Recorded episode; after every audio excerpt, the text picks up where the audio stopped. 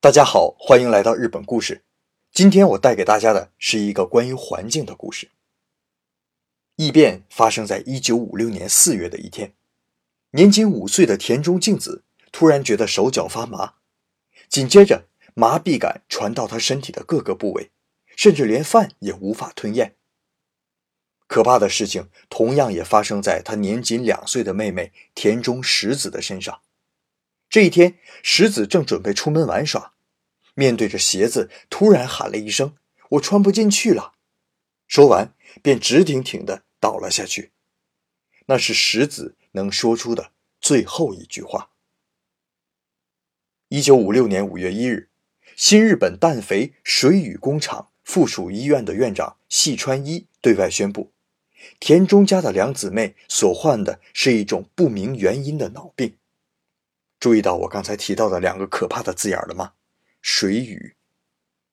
不久后，又发现许多村民都有问题。这些人啊，开始只是口齿不清、走路不稳，可是最后却高声大叫而死。这种怪病被称为“水俣奇病”。一九五六年八月，有学者发现水俣湾海水中有污染物质。此事造成水俣近海鱼贝市场价值一落千丈，水俣居民由于陷入贫困，反而大量食用有毒的鱼贝，使得灾情继续扩大。小镇上有四万居民，先后有一万人不同程度的患病。一九五九年，熊本大学医学部水俣病研究班发表研究报告，指出水俣病的原因为当地新日本氮肥工厂。于一九三二年至一九五六年间，因生产乙醛所排出的数百吨甲基汞，导致海湾污染。然而，新日本氮肥立即否认了此说。新日本氮肥公司认为啊，他们只用金属汞，不用甲基汞，因此不可能是水俣病的来源。公司不但没有停止排放污水，还企图掩盖真相，阻挠相关的研究调查，甚至买通打手。以暴力喝阻，直到十几年后，日本政府才承认，就是因为新日本氮肥生产的乙醛时所排出的大量甲基汞所导致的水俣病。那么，为什么素有民主之称的日本政府会瞒下如此的弥天大罪呢？原因就是为了经济发展。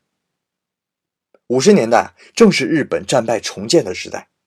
日本政府高喊着“大和民族伟大复兴”的口号，大力发展经济，极力扶持重化工业。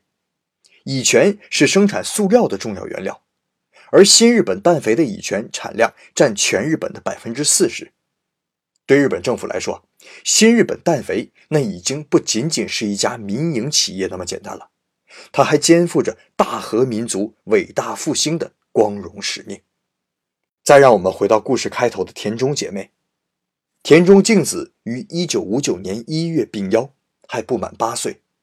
小妹妹石子虽然活了下来，但中枢神经坏死，全身瘫痪，脸上再也表现不出喜怒哀乐，每天只能躺在床上，双眼望着天空，时不时的发出“嗯”的声音。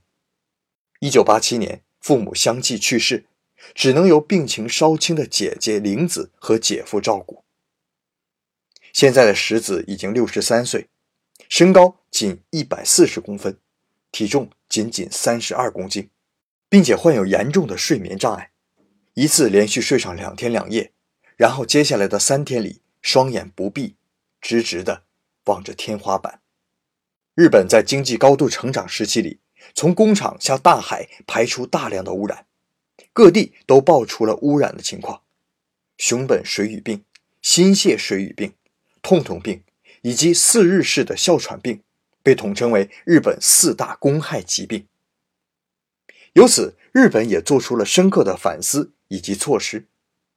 如今的日本已被列为世界环境先进国家之列，清澈的大海、湛蓝的天空已经回到日本人的生活当中。但是，像田中实子一样被病魔折磨着的人们，却再也回不到从前了。好了，这就是今天的日本故事，感谢大家的收听，咱们明天再见。